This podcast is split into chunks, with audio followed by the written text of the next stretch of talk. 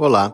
bem-vindo à SP Arte 2021. Meu nome é Fred Coelho e você está ouvindo o áudio guia Artes Visuais e o Modernismo de 1922. Apesar de sempre ser vinculada às inovações literárias que ocorreram no país durante o século XX, a relação das artes visuais com o um grupo de artistas intelectuais que promoveram a famosa Semana de Arte Moderna em fevereiro de 1922 no Teatro Municipal de São Paulo é orgânica. Foi, aliás, justamente a partir de uma exposição feita por Anita Malfatti em dezembro de 1917 na cidade e da recusa de uma ácida leitura crítica promovida publicamente por Monteiro Lobato, quando o escritor e editor batizou de forma conservadora a exposição de Malfatti de paranoia ou mistificação, que o chamado Grupo dos Cinco, composto por nomes fundamentais como Mário de Andrade, Oswaldo de Andrade, Tarsila do Amaral, Menotti Del Picchia e a própria Anitta, se formou. Esse grupo se tornou o embrião das ações de ruptura com o academicismo das escolas de belas artes, em prol de uma nova arte brasileira vinculada aos movimentos estéticos de vanguarda das primeiras décadas europeias no século XX. O modernismo brasileiro, antes de tudo, se recusou a se tornar uma filial importada do futurismo italiano e dos demais grupos que colocavam em xeque os padrões clássicos europeus e se tornavam promotores e provocadores de propostas que visavam a ruptura com padrões estabelecidos na estética do Ocidente, como a proporção e a perspectiva, a temática clássica ou a função social do artista burguês.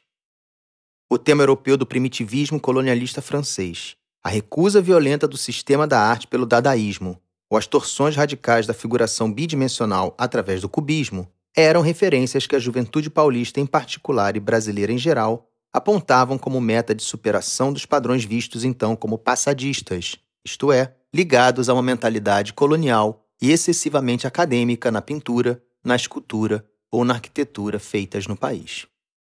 Não é à toa, portanto, que escritores, críticos e poetas como Mário Oswald de Andrade tiveram em artistas imigrantes sediados em São Paulo, como Vitor Brecheret, Wilhelm Harber, John Grass e Lazar Segal, pontas de lança na transformação do horizonte estético que definia a ideia de imagem nacional.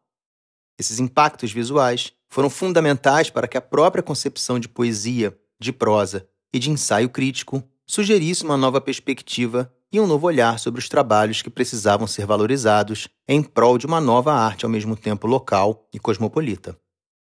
Outro ponto fundamental na ligação entre o período modernista e as artes visuais de então é a presença de Emiliano de Cavalcante entre os idealizadores da famosa Semana de 22. Di, autor do cartaz da semana, é um dos nomes que faz a transição entre o ecletismo carioca da Belle Époque, predominante nas revistas ilustradas da cidade, para uma visualidade singular que vai se definindo com cores, cenas e corpos brasileiros. Em contraponto, Tarsila do Amaral, um dos nomes mais conhecidos quando falamos do modernismo brasileiro, não participou como expositora da semana. Seu trabalho, gestado entre estudos feitos em Paris com pintores do porte de Ferdinand Léger e círculos vanguardistas de poetas e músicos, apresenta ao Brasil uma abordagem singular das formas tropicais através das inovações europeias. Suas pinturas, realizadas na década de 1920, se tornaram mundialmente icônicas na representação de um pensamento moderno sobre a arte brasileira. Durante a exposição que ocorreu nos três dias de fevereiro no Teatro Municipal, outros pintores e pintoras, como Martins Ribeiro, Zina Aita, J.F. de Almeida Prado e Ferrinhac, marcaram presença com trabalhos que apontavam as transformações visuais que se passavam pelo país. Dentre os expositores, porém, é o pernambucano Vicente do Rego Monteiro, ao lado de Di Cavalcante, que demarca uma pintura original nas pesquisas feitas então. Seu trabalho transcende o momento da semana e se torna um dos principais pintores de sua geração e além.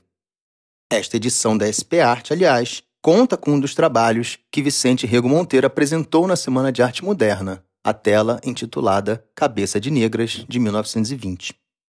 É nesse espírito que articula os temas da modernidade industrial, o internacionalismo da arte e a necessidade de uma pauta nacional através de pesquisas que iam do barroco mineiro aos imaginários ameríndios ou às matrizes da diáspora africana, que a arte feita no Brasil após a virada modernista consolida uma ideia coesa, mesmo que esparsa, de visualidade nacional.